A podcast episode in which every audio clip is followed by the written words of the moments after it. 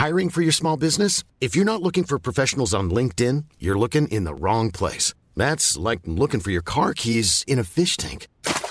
LinkedIn helps you hire professionals you can't find anywhere else, even those who aren't actively searching for a new job but might be open to the perfect role. In a given month, over 70% of LinkedIn users don't even visit other leading job sites. So start looking in the right place. With LinkedIn, you can hire professionals like a professional. Post your free job on linkedin.com slash people today.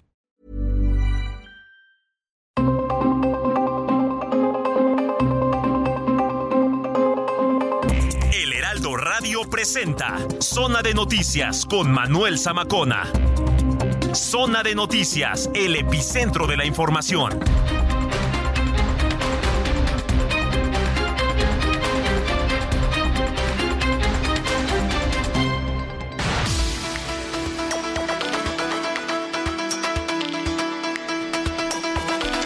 Las 2 de la tarde en punto tiempo del centro de la República Mexicana. Señoras y señores, qué gusto que nos estén acompañando ya en esta tarde de sábado, sábado 11 de marzo del año 2023, sábado caluroso aquí en la zona metropolitana del Valle de México y en muchas partes del país. Estamos a 28 grados y de acuerdo al Servicio Meteorológico Nacional podríamos estar llegando en unos minutos más hasta los 30 grados. ¿eh? Entonces las paleterías, heladerías, eh, no sé si todavía vendan estos famosos eh, pues, del pingüino en las esquinas, pero seguro también hacen su agosto, ¿eh?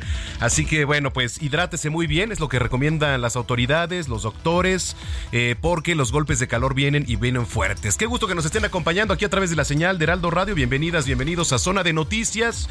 Bueno, pues eh, como siempre tenemos un gran programa. Yo lo invito para que nos siga a través de redes sociales, arroba Samacona al aire. Le repito, arroba Samacona al aire y también para que visite nuestra página www.heraldodemexico.com.mx le repito, www.heraldodemexico.com.mx. Saludamos a lo largo y ancho de la República Mexicana quienes nos sintonizan a través de las diferentes frecuencias locales y también allá en Estados Unidos, ¿eh? Eh, los que nos ven, porque sí nos ven a través de diferentes canales, allá en Chicago, en Houston, en Corpus Christi, en Florida. Muchos, muchos saludos a nuestros paisanos también. Aquí estamos transmitiendo en vivo desde Insurgente Sur 1271. Aquí está ubicada Torre Carrachi y al interior las instalaciones de Heraldo Media Group.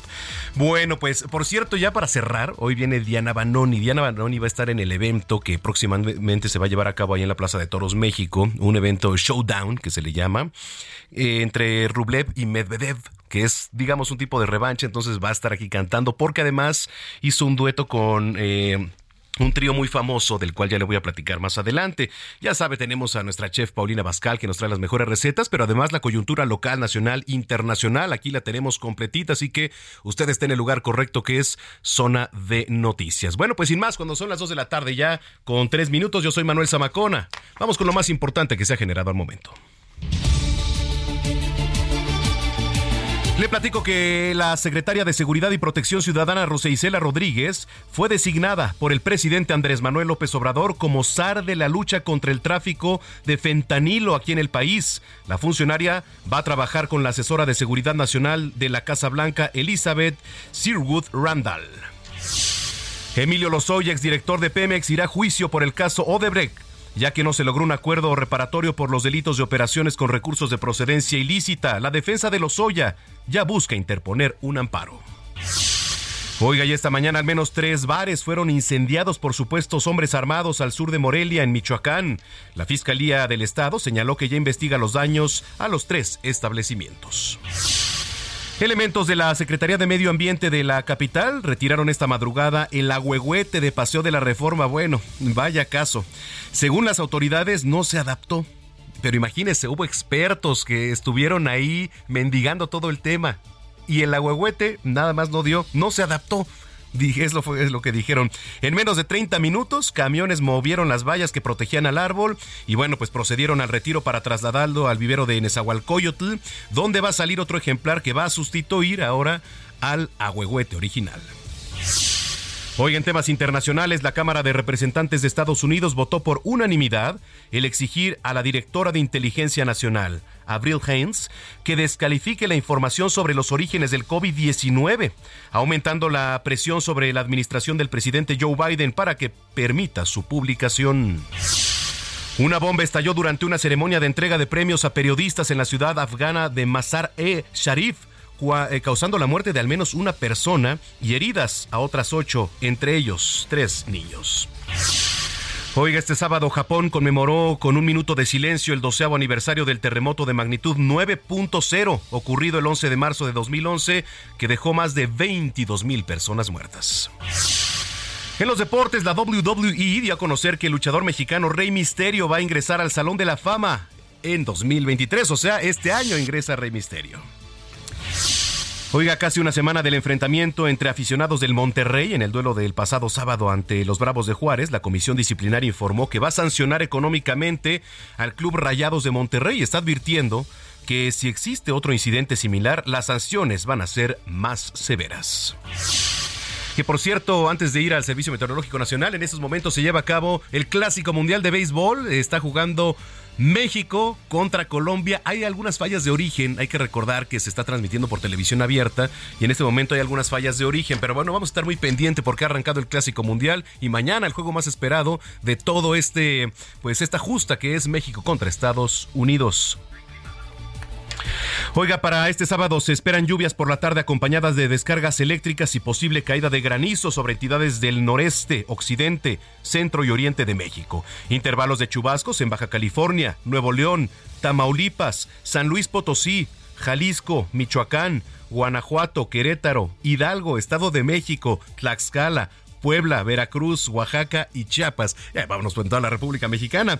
Y así lluvias aisladas en Coahuila, Zacatecas, Aguascalientes, Guerrero y Morelos. Para la Ciudad de México, si usted nos escucha, se espera una temperatura mínima de 13 grados y máxima de 28, que justo es la que tenemos en este momento, mientras que en el resto del país la temperatura máxima será de 45 grados en Michoacán, Guerrero y en algunas partes de Morelos.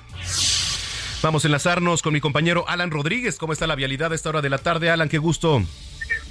Hola, ¿qué tal Manuel? Amigos, muy buenas tardes. Nos encontramos en estos momentos en la avenida Juárez, muy cerca de la zona del Palacio de Bellas Artes. En este punto se está realizando en estos momentos una manifestación. Feministas participaron aproximadamente 300. No, se está cortando la comunicación ahí con mi compañero Alan Rodríguez, pero bueno, pues vamos a estar muy pendientes. Ya nos hablaba de esta manifestación, así que tome sus precauciones. Si usted está varado en algún punto de esta capital, háganoslo saber. Arroba Samacón al aire y tenemos un número también, 55 80 69 79 42, 55 80 69 79 42. Más adelante hacemos contacto con Alan Rodríguez.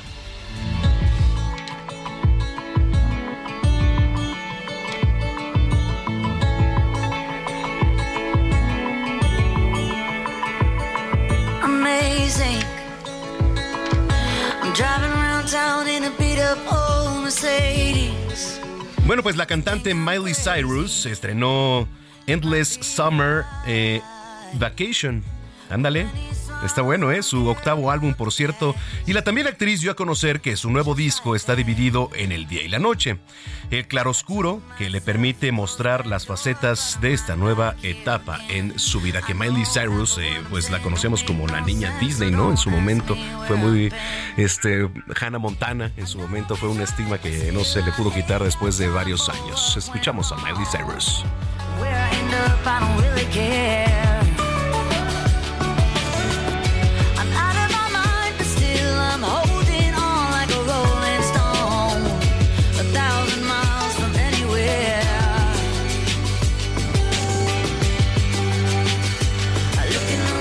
regresar a las calles de la capital. Ya retomamos a mi compañero Alan Rodríguez. Adelante, Alan.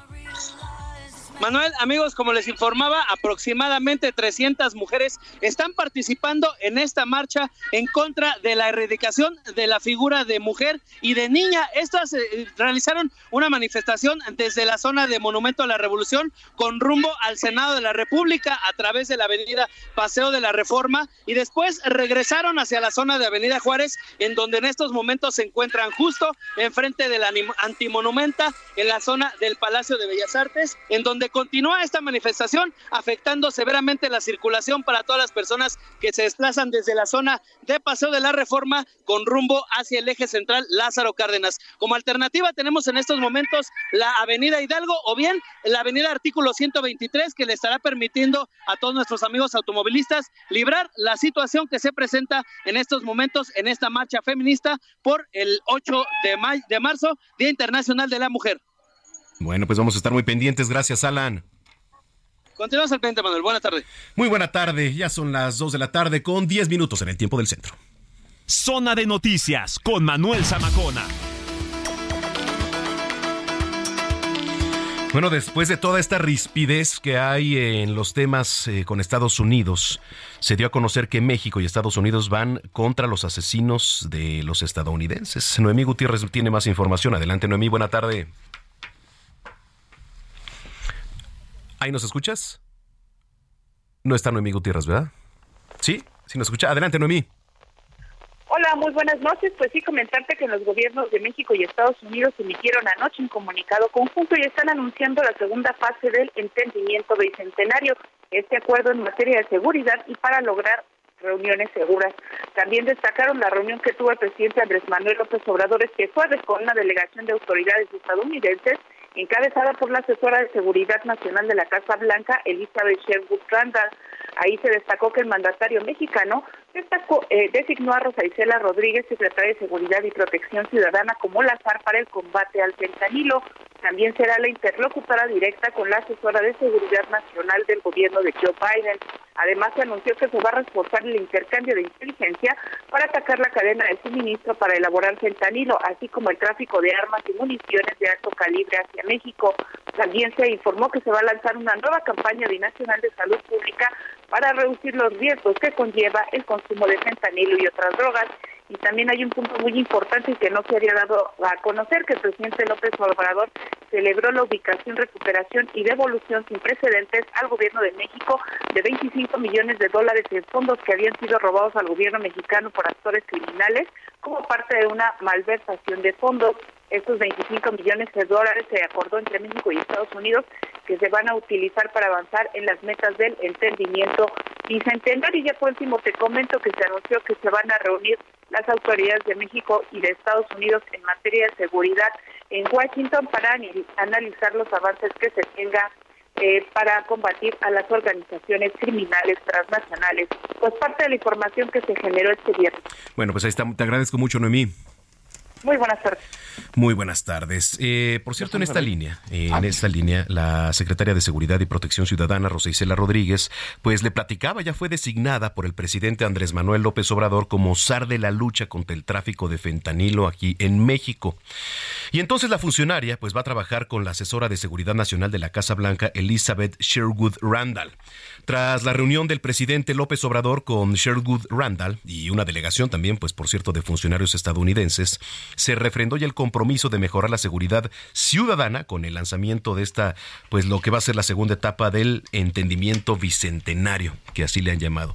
Mire, la verdad es que han estado bastante complicadas las eh, declaraciones tanto del Congreso de Estados Unidos hacia pues la diplomacia mexicana como de la diplomacia mexicana hacia Estados Unidos. Poco ha intervenido la Secretaría de Relaciones Exteriores en este sentido, entonces pues vamos a ver cómo, cómo se va generando este entendimiento que le han llamado entendimiento bicentenario en este momento. Bueno, oigan otros temas. La jefa de gobierno de la capital, Claudia Sheinbaum, rechazó la propuesta presentada por legisladores republicanos para legitimar una intervención militar de los Estados Unidos aquí en nuestro país. Vamos a ir con mi compañera Frida Valencia, que nos tiene más información. Adelante, Frida, ¿cómo estás? ¿Qué tal? Excelente sábado. Justo como le menciona, la jefa de gobierno de la Ciudad de México, Claudia Sheinbaum Pardo, se unió a las y los gobernadores morenistas en el rechazo hacia la propuesta presentada por legisladores y líderes republicanos para legitimar una intervención militar de los Estados Unidos en México con el pretexto de enfrentar a los cárteles mexicanos. A través de su cuenta de Twitter, la mandataria compartió el comunicado firmado por los 22 gobernadores de Morena en el que mostraron su respaldo al gobierno federal e hicieron un llamado a la colaboración bilateral e internacional efectiva y respetuosa de todas las naciones involucradas por lo que rechazaron cualquier declaración que atente contra la soberanía del país. En el comunicado, los involucrados destacaron que el problema del crecimiento de los cárteles mexicanos se debe al abastecimiento masivo de armas de alto poder provenientes de los Estados Unidos, así como la conducta de diversas empresas farmacéuticas que suministran la droga a los grupos criminales. Al respecto, indicaron que de acuerdo con datos de la propia Oficina de Aduanas y Protección Fronteriza de Estados Unidos, durante 2021 se decomisaron más de 5.000 kilogramos de fentanilo en dirección hacia el vecino norte, los cuales en al menos 86% de los casos eran transportados por ciudadanos estadounidenses. En la misiva aseguraron compartir el mismo objetivo de hacer frente al crimen organizado y detener el flujo de fentanilo y sus precursores químicos.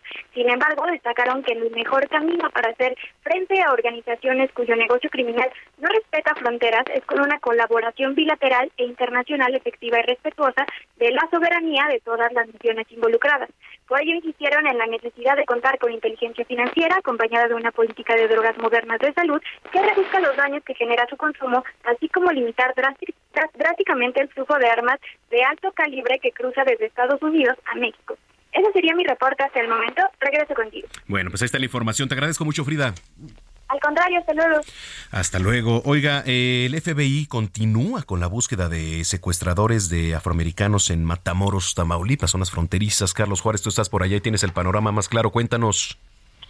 Hola, ¿qué tal, Manuel? Muy buenas tardes. Qué gusto saludarte desde Tamaulipas para de que así es, el FBI emitió un nuevo comunicado de prensa donde asegura que eh, sigue buscando a los responsables del secuestro y asesinato de ciudadanos americanos ocurrido el pasado 3 de marzo aquí en la ciudad de, lo que viene siendo Matamoros. Eh, en un comunicado eh, agregó que, bueno, pues eh, abrieron líneas digitales para que la gente pueda estar participando en aportar imágenes, videos o información que pueda servirle al FBI para poder localizar a los presuntos responsables de estos hechos. En estas acciones, te comento, Manuel, también participa la DEA, y es que eh, todo esto se da luego de que la Fiscalía General de Justicia del Estado diera a conocer que eh, se emitieron órdenes de aprehensión en contra de cinco personas y una más fue vinculada al proceso por la participación que tuvieron en estos hechos. Sin embargo, hay que hacer mención e hincapié de que estas personas están presentadas ante la autoridad eh, judicial porque son entregadas por, por el grupo criminal conocido como Escorpiones, quienes en una cartulina explicaron que habrían sido los responsables de haber secuestrado a los cuatro ciudadanos americanos y haber sido quienes provocaron la muerte de dos de ellos. Ese es el panorama que se tiene actualmente aquí en Matamoros, mientras que siguen las autoridades realizando diferentes eh, recorridos, así como también objetivos para eh, estar con más responsables de estos hechos de violencia Híjole, bueno, pues así está la situación y el panorama. Te agradezco mucho y estamos al pendiente, Carlos. Muy buenas tardes. Muy buenas tardes. Esto, le repito, allá en Tamaulipas. Y vámonos hasta Tabasco, prácticamente de polo a polo, porque fue asesinado un joven por un elemento de la Marina. Y su familia, pues evidentemente está exigiendo justicia. Armando de la Rosa, adelante. Así es, efectivamente, pues bueno, pues los familiares y amigos de José Jenner N, de 27 años de edad, pues están exigiendo justicia por el asesinato del el joven a manos de elementos de la Marina Armada de México durante la madrugada de este jueves.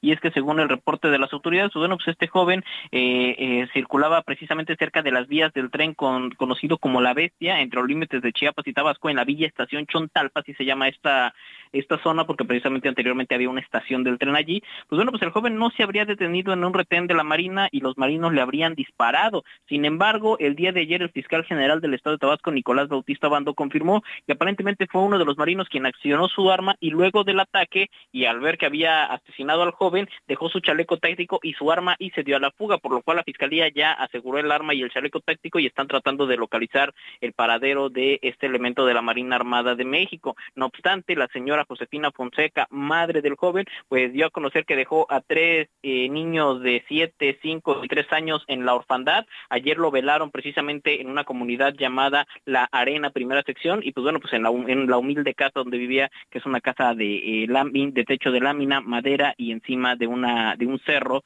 eh, una zona un poco aislada y pues están exigiendo que se haga justicia ya que aseguran que pues él no se dedicaba a nada ilícito, que viajaba todos los días en su moto a una huerta de limones a realizar realizar pues la corta de, esta fruta y por ello pues bueno, pues, están exigiendo que eh, se lleve ante la justicia al responsable de haber asesinado a este joven a balazos. Este es el reporte. Gracias, Armando.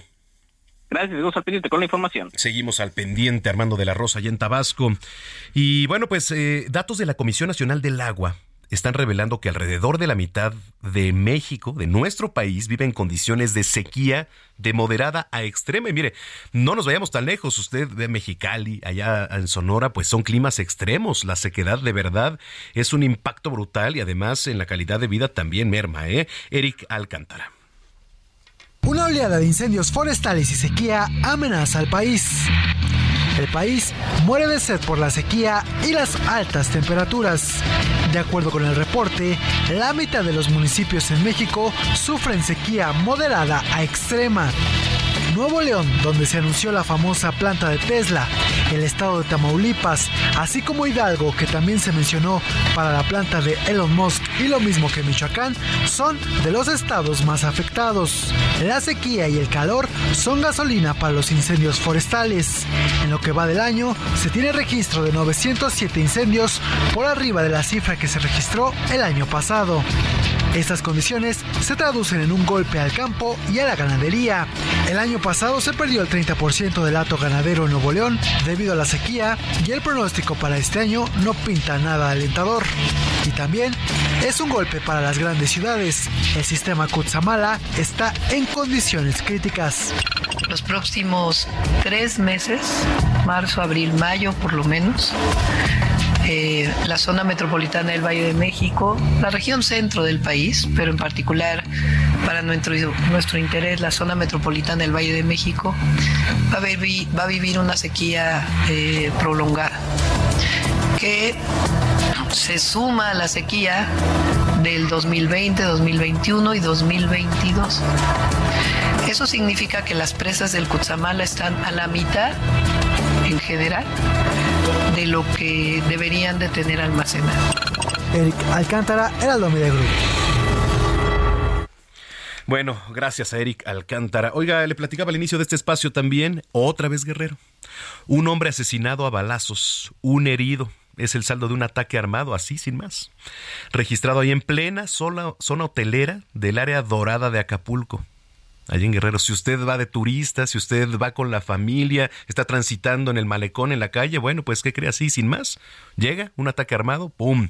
El crimen ocurrió a las 10 de la mañana de hoy, frente al Hotel Playa Suites del fraccionamiento Magallanes. Esto está ubicado sobre la costera Miguel Alemán y entonces la víctima fue identificada como Emanuel Francisco, promotor de la limpieza ahí en las playas del puerto. ¿Usted qué se imagina? ¿No? Mientras que el hombre herido se trata de un turista que se encontraba en el lugar al momento del ataque, y el visitante corrió hacia el interior de, la hospedería, digamos, ahí donde fue atendido por los paramédicos. Ya, pues ya sabe, en la zona fue acordonada por, por miles de turistas que vacacionan también, pues por supuesto, que por cierto está registrando 82% de los cuartos ocupados. Imagínese usted.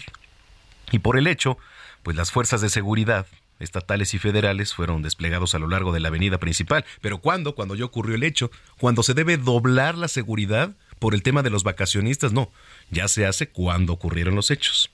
Pero fíjese, previo a esto, a las 7 de la mañana, autoridades localizaron el cuerpo sin vida también de un hombre ahí en la colonia Ciudad de Renacimiento, en la parte periférica del municipio. El cadáver estaba amarrado de manos y de pies.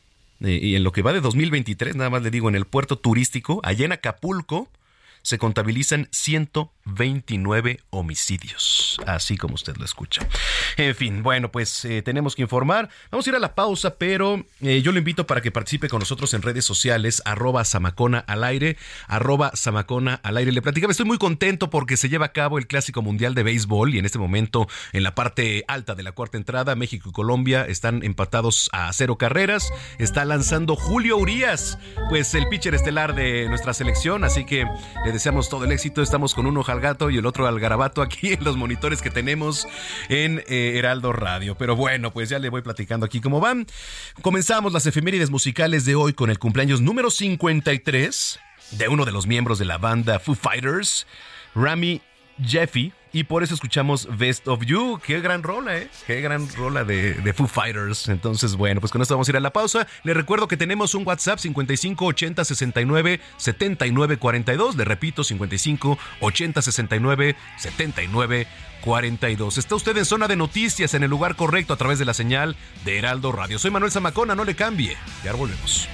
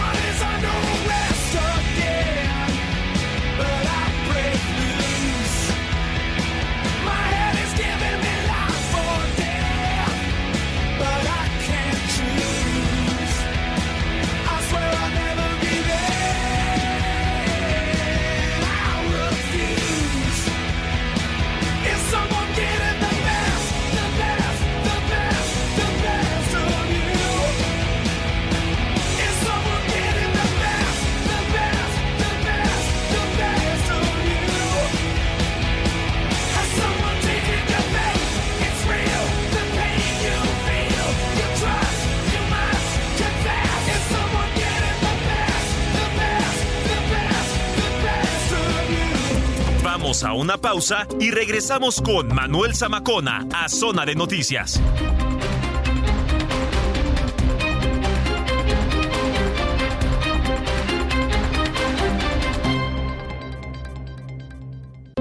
Ya estamos de regreso en Zona de Noticias con Manuel Zamacona por el Heraldo Radio.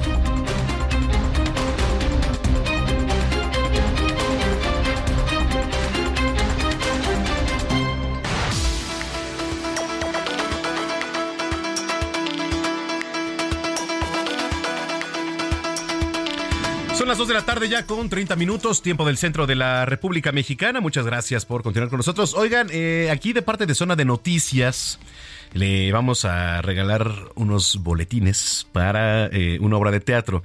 Al ratito le voy a platicar de qué se trata, ¿no? Y de qué obra. Pero está, está bonita, está bonita la obra.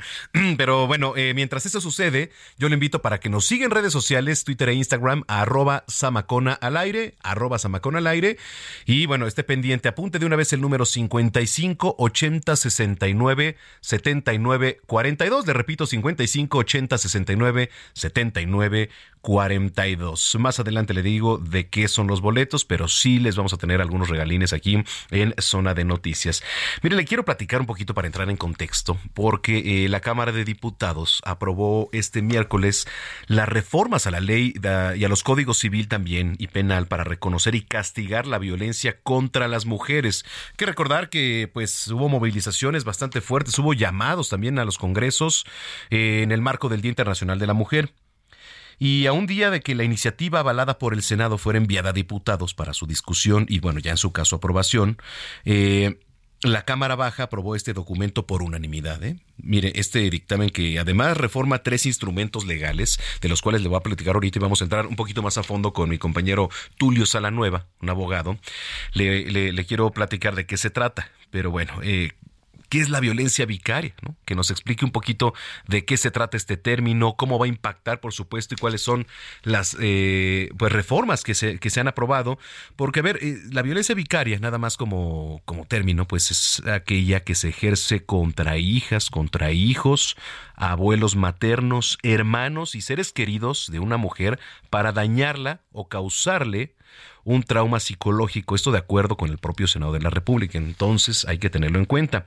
Y entonces los legisladores ahí en el Senado, como diputados también, reconocieron la violencia vicaria en tres instrumentos jurídicos de los cuales también ya le voy a platicar. Creo que todavía no está en la línea mi compañero Tulio Salanueva, ¿verdad? Bueno, ahí le va. Mientras tanto, el Código Civil Federal en el Código Penal Federal y la Ley General de Acceso a Mujeres a una vida libre de violencia.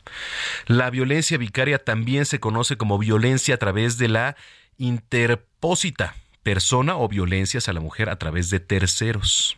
Entonces digo, son términos de los cuales tenemos que, pues quizá empaparnos un poquito, porque si usted se siente identificada, ¿no? Para, para que de qué se trata ahí todo, todo esto. Se cayó la,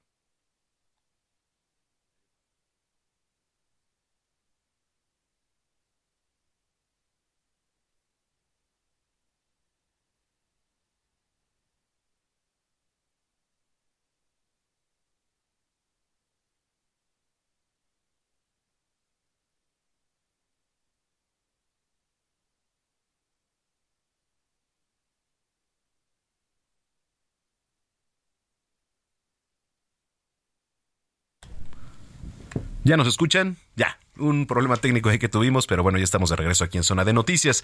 Le estaba platicando acerca de la violencia vicaria y ahora sí parece que ya tenemos en, en la línea telefónica, ¿no? Bueno, este, vamos con Víctor Hernández, eh, profesor investigador de Seguridad Nacional de la Facultad de Derecho en la Universidad Panamericana, coordinador del Diplomado en Seguridad Nacional. A ver, eh, y me da mucho gusto saludarlo. Antes que nada, Víctor, gracias como siempre por tomar la llamada. ¿Ahí nos escuchas, Vic? No, es que creo que estamos teniendo ahí problemas en la, en la línea telefónica, pero, pero lo pongo en contexto un poquito.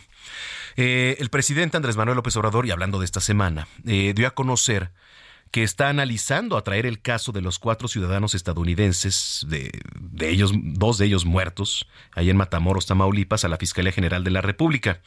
Pero además se anunció como parte de la lucha contra los cárteles de la droga, principalmente aquellos eh, que se dedican a la producción y tráfico de fentanilo. Las autoridades de Estados Unidos y México ya van a lanzar esta campaña de la cual pues le di este, información hace un momento. ¿No? Entonces, ¿de qué se trata todo esto? Más adelante le voy a tener información. Estamos tratando de lanzar, nada más que hubo un pequeño problema ahí con la, con la línea telefónica con la este con el tema de las líneas nos está costando un poquito contactar a, nuestros invitados que teníamos pactados para el día de hoy. Pero bueno oiga eh, rapidísimo en otras noticias este sábado se dio a conocer que a través de una orden de aprehensión la policía de investigación aquí de la capital escuché la policía de investigación aquí de la ciudad detuvo al luchador Cuatrero por tentativa de feminicidio a la luchadora Stephanie Baker a quien presuntamente intentó estrangular por lo que había sido trasladado ya al reclusorio Oriente. Esto lo informó el periodista Antonio Nieto. Fue el, eh, el, pasado cuando el comunicador dio a conocer que la Fiscalía General de Justicia de la capital podría reclasificar a tentativa de feminicidio la presunta agresión que sufrió el pasado 3 de marzo a la amazona del Consejo Mundial de Lucha Libre, que por cierto, pues es bastante buena en el trabajo que hace y me ha tocado verla ahí en la Arena México los viernes, a Stephanie, lucha bastante bien y entonces le había obstruido las vías respiratorias con las manos. También un agravante podría ser el hecho de que, pues, además es luchador profesional, ¿no? Creo que sube también ahí el, el, el tema. Y por otro lado, eh, uno de los comentaristas que le apodan el Planchitas en su momento ya había dado a conocer eh, las agresiones contra la amazona chilena, quien informó que Cuatrero fue detenido a medianoche allá en Aguascalientes luego de luchar ahí en una función. Y en ese momento se inició su traslado a las instalaciones de la Fiscalía General de Justicia aquí en la capital, por lo que, bueno, pues se prevé que hoy, hoy sábado, sea su primera audiencia ya en el reclusorio Oriente. ¿Cómo lo ve? A ver, ahora, ¿y cuál es la postura del Consejo Mundial de Lucha Libre, de la AAA también, por supuesto? Mire, fue el pasado 8 de marzo, que por cierto en el marco del Día Internacional de la Mujer, cuando el Consejo Mundial de Lucha Libre emitió un comunicado sobre este hecho en el que se puede leer. Y dice así, textual, ¿eh? En el Consejo Mundial de Lucha Libre nos unimos a la solidaridad, apoyo y respeto que, hacia Stephanie Becker, eh, se ha manifestado por parte de aficionados y medios. Condenamos enérgicamente cualquier forma de violencia contra las mujeres y reiteramos nuestro compromiso para fomentar en nuestras colaboradoras y asistentes nuestras arenas y una eh, vida libre de violencia y acoso. Mire, eh, yo he estado muy inmerso en el, en el tema de la lucha libre. De hecho, me ha tocado darle clase a muchos luchadores del Consejo Mundial de Lucha Libre, digo, durante, durante meses. He hecho muy buena amistad. Eh, con todos y cada uno de ellos. Me parecen grandes personas, pero a veces, digo, desafortunadamente, pues nos encontramos con, con estos hechos, ¿no? Así que bueno, pues ojalá se resuelva todo esto y que haya justicia, y que haya justicia sobre todo. Son las 2 de la tarde ya con 37 minutos en el tiempo del centro. Le platicaba que el presidente López Obrador dio a conocer que se está analizando a traer el caso de los cuatro ciudadanos estadounidenses, dos de ellos muertos allá en Matamoros, Tamaulipas. Ahora sí ya tengo la línea telefónica a Víctor Hernández, profesor investigador de Seguridad Nacional de la Facultad de Derecho en la Universidad Panamericana y coordinador del Diplomado en Seguridad Nacional ahí en la Ibero, Puebla. ¿Cómo estás, Vic? Qué gusto como siempre. No. No da, ¿verdad? No da la comunicación ahí. Mire, bueno, pues eh, estamos teniendo ahí algunas fallas con, con el tema de poder enlazar a, a, los invitados. Mientras tanto, oiga, yo lo invito para que se comunique con nosotros, arroba Samacona al aire y también para que nos escriba en el 55 80 69 79 42. Le repito, 55 80 69 79 42. Y a que visite, por supuesto, nuestra página www.heraldodemexico.com.mx. Le repito, www www.heraldodemexico.com.mx. Oiga, eh, yendo a los otros temas, allá en Michoacán, Sujetos encapuchados y armados incendiaron tres bares de Morelia, así sin más, así está la impunidad. Estos están ubicados en la zona residencial Altozano durante la mañana de este sábado. Eh, de acuerdo al reporte que recibieron los servicios de emergencia a las seis aproximadamente 6 de la mañana de este sábado, el gerente de uno de los negocios afectados solicita la presencia de cuerpos de seguridad y de los bomberos debido a que se registraba pues este incendio eh, dentro de un bar ubicado en, la zona sur de Morelia. Entonces el trabajador informa a los oficiales de seguridad pública que previamente eh, un grupo de cinco hombres encapuchados y armados ingresan de manera violenta ahí al, bar donde aún se encontraban varias personas. Los sujetos amagaron con armas al personal del bar, a quienes les exigieron que abandonaran el lugar, ya que el ataque, pues precisaron los delincuentes a los empleados, no era en contra de ellos. Pero imagínese usted, está ahí pasando un buen rato con los amigos, quizá con la familia, y así entran. Y entonces los delincuentes rocian, empiezan a rociar con gasolina, prenden fuego y se retiran a bordo de un vehículo Aveo con dirección a otro bar ubicado en la misma área el cual también fue incendiado. Y el saldo final fue de tres antros incendiados, el Mint, Vertical y Louvre. Estos fueron los antros. Seguramente tenían algo que ver o seguramente eran cadena y alguno de los socios tenían algún problema porque suele pasar, ¿eh? Tenemos a Paulina Mosurrutia, ¿si está en la línea? Bueno, pues vamos con otro tema cuando son las 2 de la tarde ya con 40 minutos. Mujer Plena con Paulina Amosorrutia. ¿Cómo estás, querida Paulina Mosurrutia? Qué gusto saludarte. ¿Dónde andas ahora? Siempre estás activa. Híjole. No da la línea, ¿verdad? No da la comunicación. Bueno, vamos a hacer... Eh, no, ¿verdad? Bueno, les ofrecemos una disculpa eh, de antemano porque estamos teniendo bastantes fallas ahí con las, con las líneas de comunicación. Digo, son cosas que pasan, la tecnología no tiene a veces palabra de honor, entonces de verdad les ofrecemos una disculpa. Pero tenemos por ahí, este, creo que está Melisa Moreno, a ver si podemos eh, dar las eh, previas en lo que se arregla un poquito aquí para que pues tengamos eh, un panorama de lo que hay en materia cultural. Creo que sí está por ahí. Vamos con Melisa Moreno.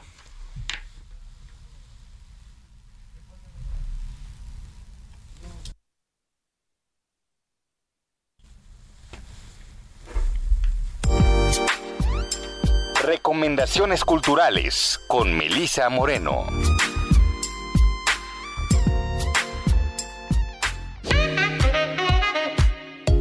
Bienvenidos a la Agenda Cultural del Heraldo de México. Yo soy Melisa Moreno y esta es nuestra selección para Zona de Noticias. Además de ser uno de los mayores cineastas de la historia, Quentin Tarantino destaca sobre todo por saber contagiar mejor que nadie su pasión entusiasta por las películas que ha visto. El autor visionario es sin duda un espectador superlativo. Este es por fin el libro con el que tantos años han soñado sus seguidores e incluso él mismo.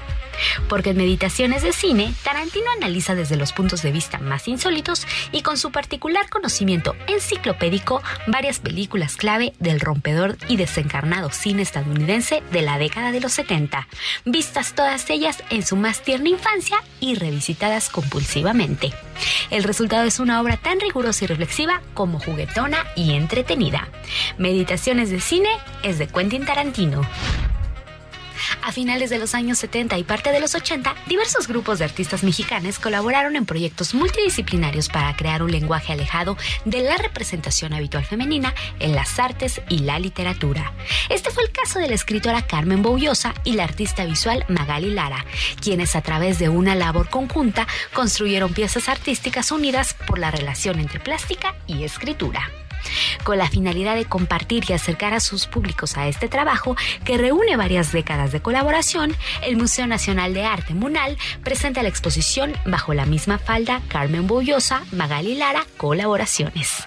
Integrada por 41 piezas entre libros de artista, dibujos, grabados y reproducciones que datan de los años 70 y 80, en diálogo con seis obras pictóricas del Mundial de artistas como Juan Cordero, José María Velasco, Julio Ruelas y Fermín Revueltas, y tres provenientes de otras colecciones particulares, esta exposición explora bajo qué faldas crecieron las rupturas femeninas de su emblemática generación.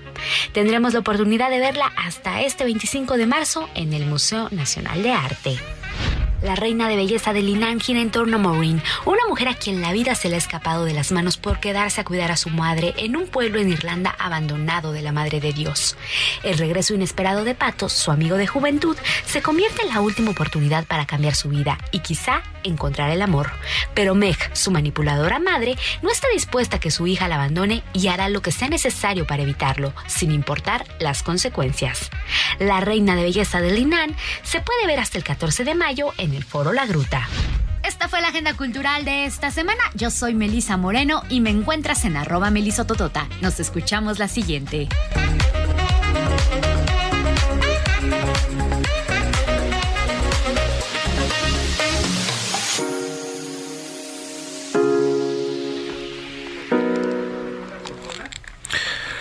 Son las 2 de la tarde ya con 44 minutos en el tiempo del centro. Oiga, le quiero platicar que el monstruo de los baños, como los alumnos del Jardín de Niños eh, Carlos Pellicer de la localidad mexiquense de San Pablo de las Salinas, allá en Tultitlán, fue aprendido por elementos de la Fiscalía General de Justicia del Estado de México. Ricardo N., de 50 años de edad, es acusado de realizar tocamientos de índole sexual a niñas y niños de 4 y 5 años. Haga usted favor, este enfermo alumnos de la escuela quienes contaron a sus padres la situación. De acuerdo con el relato de los pequeños, este personaje los llevaba a los baños de preescolar con engaños y usando una máscara los tocaba. Hacía tocamientos indebidos a los menores de edad, por lo cual fue denunciado. Y entonces, bueno, pues por lo menos siete menores de edad acusaron a este tipo de tocamientos fueron investigados y acreditados por las autoridades quienes señalaron que operaba solo.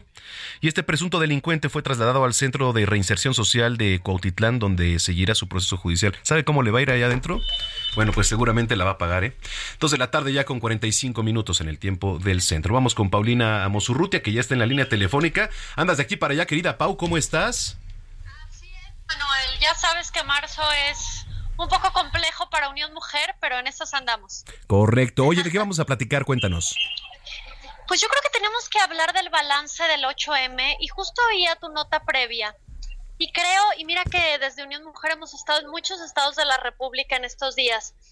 Y la realidad es que tenemos un movimiento feminista confrontativo, violento, por las cosas que estás mencionando. Es decir, tenemos el tercer lugar de violencia sexual infantil, el primer lugar de pornografía. Y este caso que hoy tú comentas, pues es el día a día en el país. Entonces, primero lo que quisiera decir es que más allá de las personas que nos escuchan, si están de acuerdo o no con que la gente marche, con que las mujeres rayen, creo que tenemos que ser conscientes que estamos en un estado de violencia que se genera prioritariamente a los grupos vulnerables, es decir, niñas, mujeres, indígenas, migrantes, y que esto pasa porque el año pasado tuvimos el doble de presupuesto, escúchame Manuel, te va a dar el mal con esta nota, el doble de presupuesto para béisbol, para estadios de béisbol, que para el Instituto Nacional de la Mujer. ¿No? Y para que quedara mal el estadio ya en... Eh, no, bueno, luego te platico eso. Además, además, y fue el año más violento en 30 años. Entonces, esto nos hace ver que el movimiento feminista es un reflejo de la violencia generalizada que tenemos. Pero más allá de eso, a mí me encantaría que hablásemos que el 8 de marzo ya pasó y que en efecto para construir un nuevo edificio uno tiene que demoler un poco, pero luego definitivamente hay que construir. Y me voy a permitir, Manuel, si me dejas, hacer una pequeña encuesta para los que nos escuchan de tres preguntas. ¿Cómo ves? Venga. Uno, ¿marchaste o fuiste sororo o sorora reposteando cosas en redes sociales en relación a el movimiento feminista? Si es así, levanta la mano. Okay. Punto número uno. Vamos por la segunda. ¿Crees que el movimiento feminista tiene alguna causa interesante? ¿Has eh, subido a tus redes sociales algo en relación de ello, ya sea el 8 de marzo o en otra ocasión, que levanten la mano. Y aquí va la tercera pregunta que creo que es abrumadora y nos hace ver en realidad por qué estamos como estamos. En los últimos seis meses, dime y levanta la mano si has ayudado en una asociación pro mujer o pro familia o pro infancia. Si no levantaste la mano, tu feminismo es de Instagram y honestamente no sirve de nada. Entonces creo que ya pasó la marcha, ya pasaron los actos vandálicos o no, que no los vamos a juzgar, pero creo que sí tenemos que hacer como sociedad un, un mea culpa, un examen de conciencia que no nos estamos preocupando por los grupos vulnerables del país y que eso se ve repercutido en la violencia generalizada, ¿no? Oye, eh, ¿qué onda? ¿Levantaste la mano o no la levantaste? Híjole, me, me causa ahí este un tema porque también veía una publicación que hacías en tu cuenta de Instagram que decía, o dice más bien, la paz que se busca el, feminismo para la mujer solo se logrará cuando trabaje de la mano con el hombre. Así es. ¿Qué tal, la, eh? la, idea era, la paz que busca la mujer solo la encontrará hasta que trabaje con el hombre. Pues es que no podemos estar peleados con el 49% de la población. El, eh, el violentador es un violador, no es el hombre generalizado, porque también hemos visto casos durísimos de mujeres que también hacen este tipo de cosas. Y yo sé que me va a llegar una horda de mensajes en contra de este tema, pero la realidad es que no podemos cancelar, anular, reducir la violencia contra la mujer si no trabajamos en generar sociedades de paz y esto es forzosamente corresponsable y complementariamente con el hombre, equilibrando las familias, generando eh, y fíjate que esto te va a encantar. El otro día hablaba con una psicóloga y decía, generando disciplina positiva. Y yo me quedé pensando, ¿eso qué tiene que ver? Y me dijo un dato durísimo que dijo, si tú no haces disciplina positiva en tu casa, le enseñas a tu hijo o hija que el que te quiere te lastima. Híjole, qué fuerte.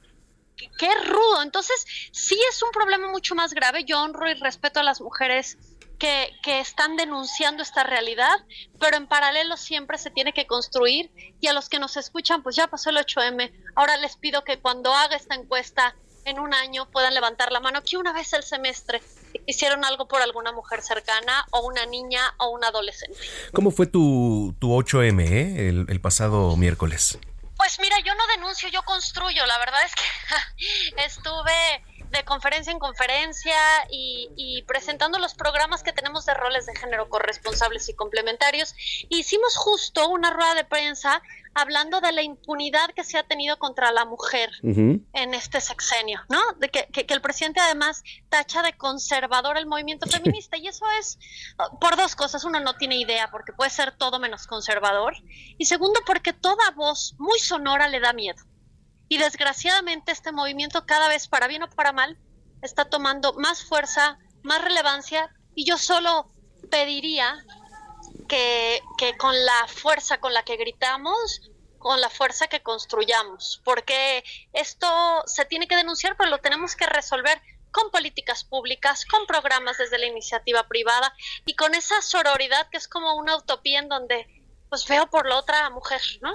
Sí, totalmente. Entonces, e, e, es un tema complejo y, y, sabes que también creo que lo más grave es que se ha polarizado enormemente, ¿no? A mí en redes sociales me escribían de una feminista, como hablas tú no es feminista? Y yo, me, y yo pensaba en mis adentros, ¿en, dónde está el instituto regulador del feminismo? ¿no? Es decir, nos seguimos peleando entre nosotras y entre nosotros de si el hombre puede marchar o no, de, de si son feministas o no híjole, a mí me gustaría ver un movimiento pro mujer fuerte en México que denunciara las causas, y apretara al presidente para que, eh, eh, eh, si no le va a meter dinero a las políticas públicas, por lo menos sea visible y que los presupuestos se den por lo menos en los estados.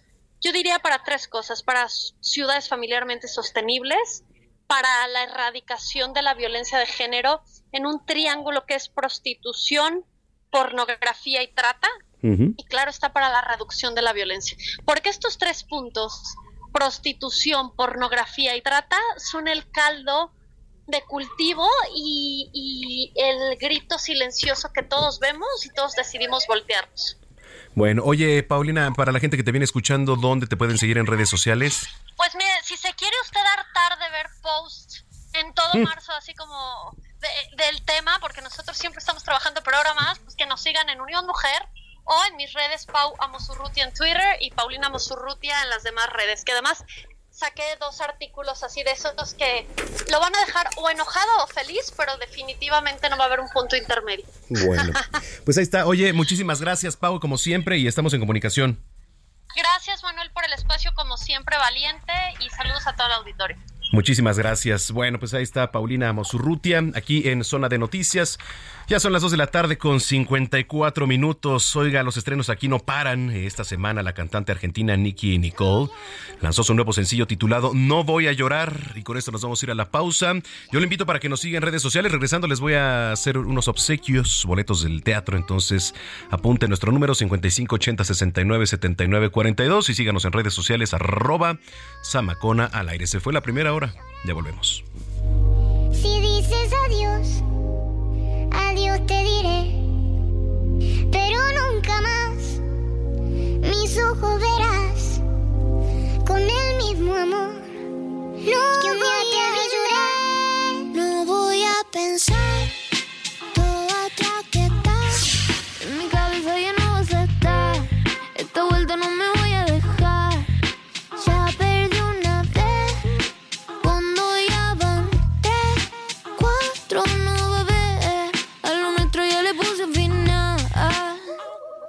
Y te pido que me suelte, que no llame, que no invente mientras yo intento callar todo lo que mi corazón siente otra vez hiriendo. Vamos a una pausa y regresamos con Manuel Zamacona a Zona de Noticias.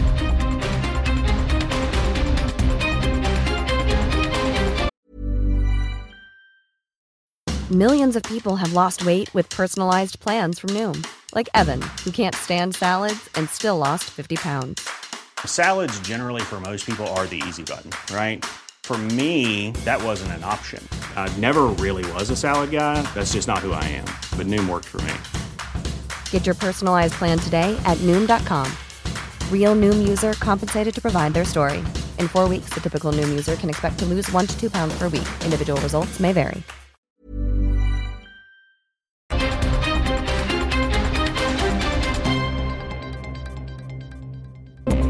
Estamos de regreso en Zona de Noticias con Manuel Zamacona por El Heraldo Radio.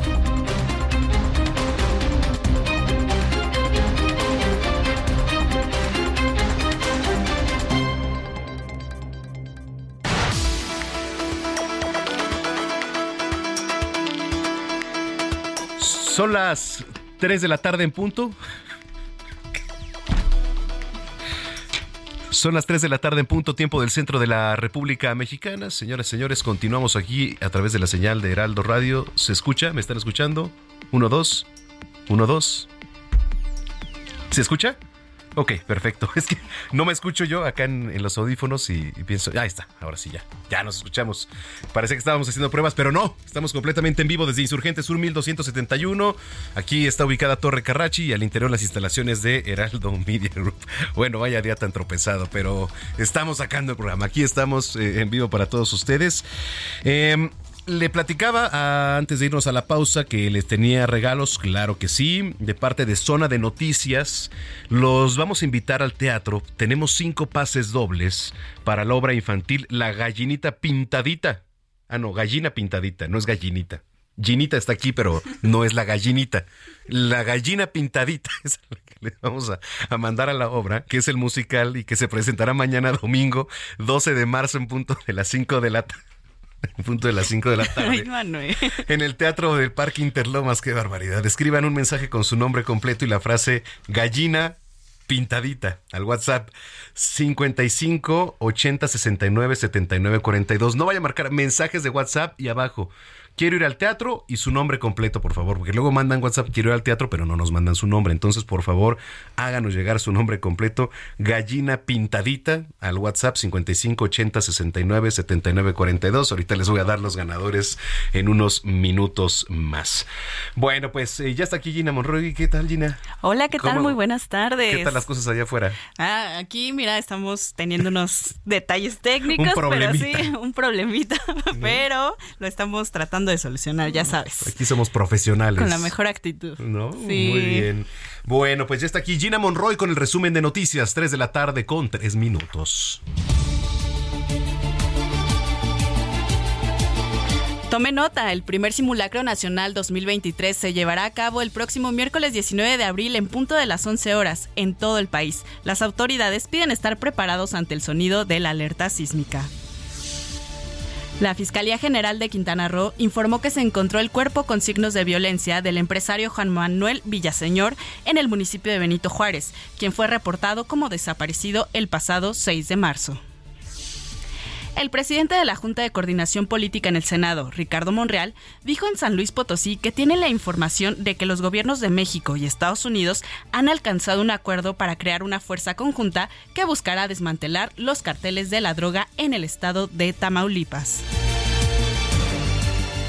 Integrantes de la Unión Ganadera Regional de Zacatecas han comenzado a reducir sus atos con la venta selectiva de vacas y novillos ante el listiaje que prevalece en la entidad de finales de 2022 a la fecha, debido a que durante el invierno no cayó agua-nieve. Un choque múltiple dejó 19 vehículos en llamas y 36 personas lesionadas, de las cuales 13 se encuentran en estado grave y una en peligro de muerte. Lo anterior sucedió en Budapest, Hungría. Lo que pasó,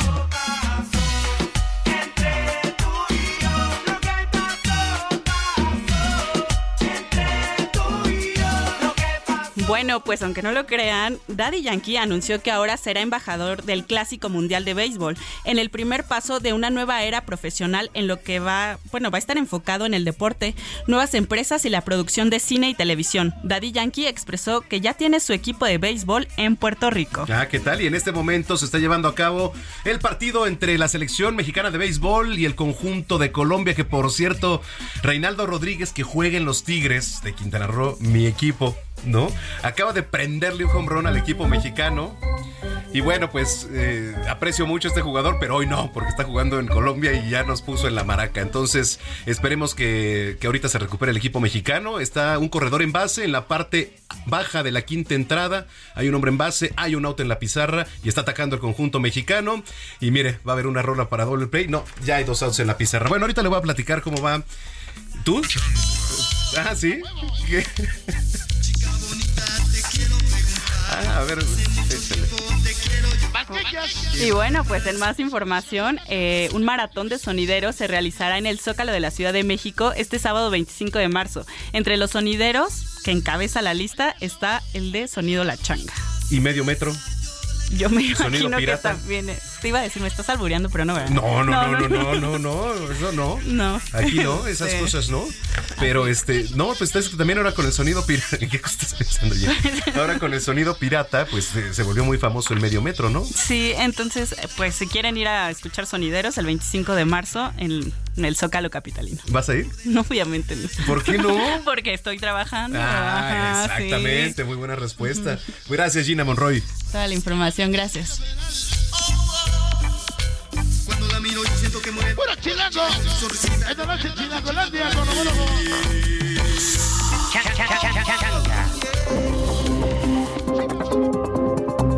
Sigue a Manuel Zamacona en Twitter e Instagram, arroba Zamacona al aire.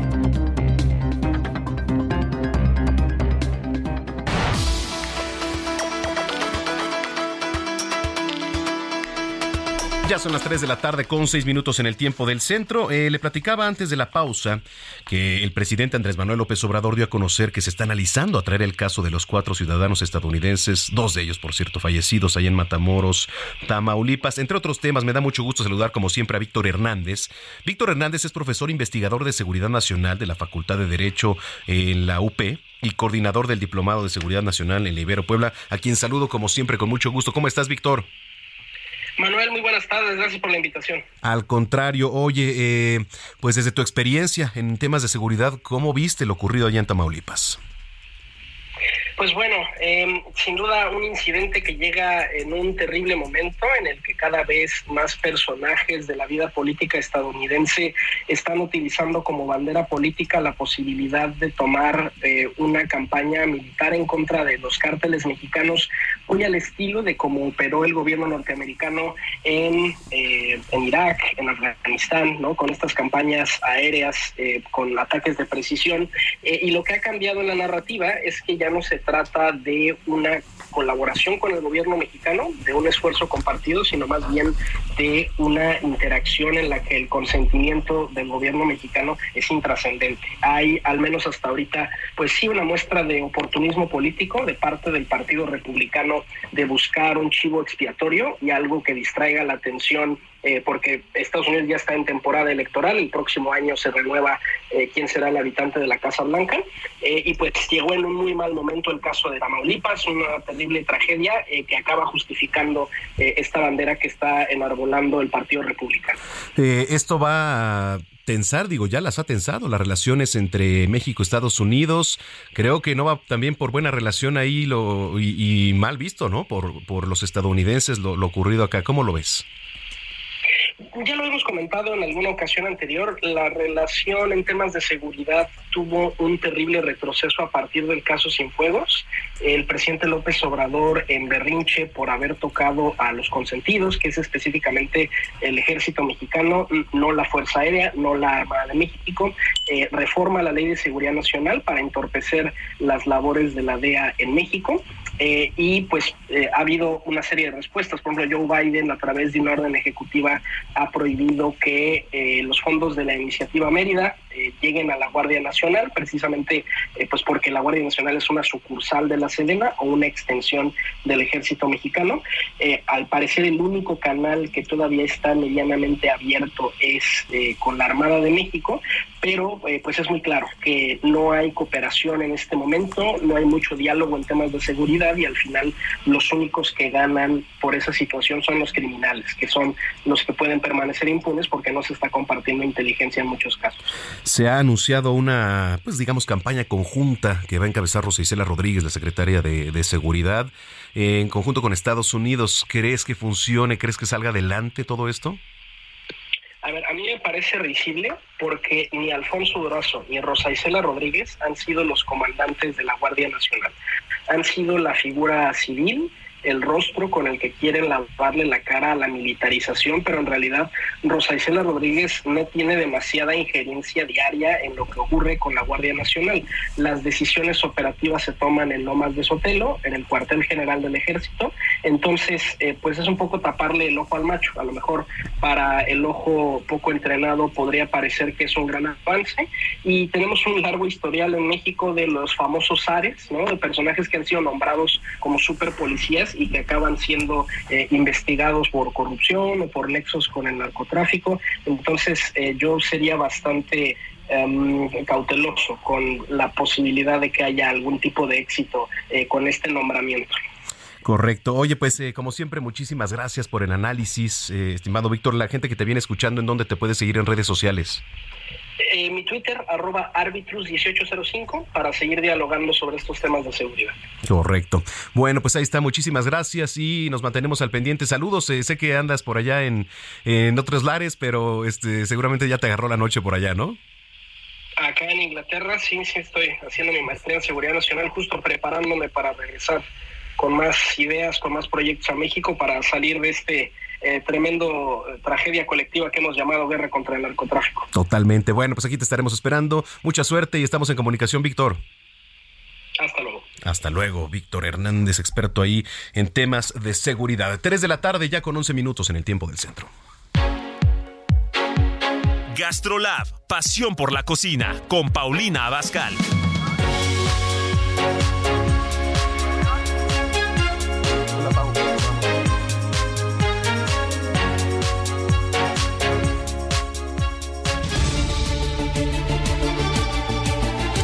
Bueno, pues eh, 3 de la tarde con 12 minutos en el tiempo del centro. Muchísimas gracias por continuar con nosotros. Llegó una de las secciones consentidas aquí en Zona de Noticias, que es Gastrolab, con nuestra querida chef Paulina Bascal, a quien como siempre saludo con mucho gusto. ¿Cómo estás, Pau?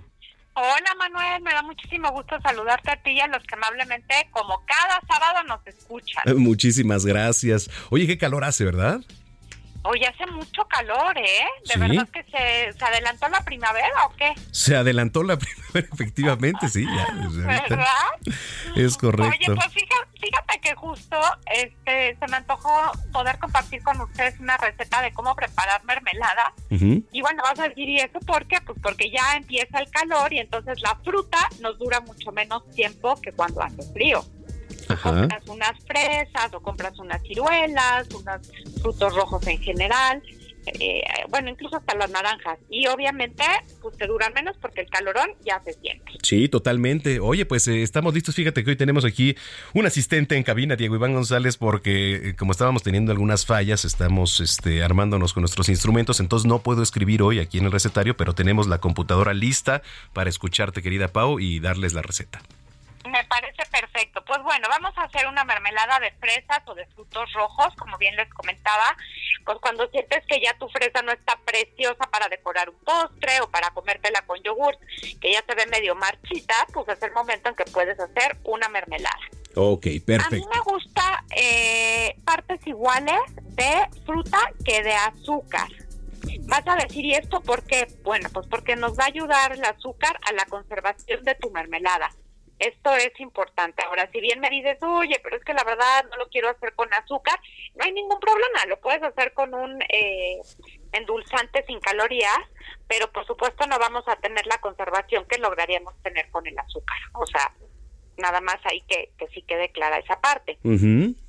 Entonces, vamos a suponer que tú vas a tener medio kilo de fresas, pues vas a poner medio kilo de azúcar y le vas a poner un chorrito de agua solamente para que mientras que las fresas empiezan a soltar su jugo, pues no se vaya a empezar a caramelizar el azúcar o a quemar tu fresa. Ok.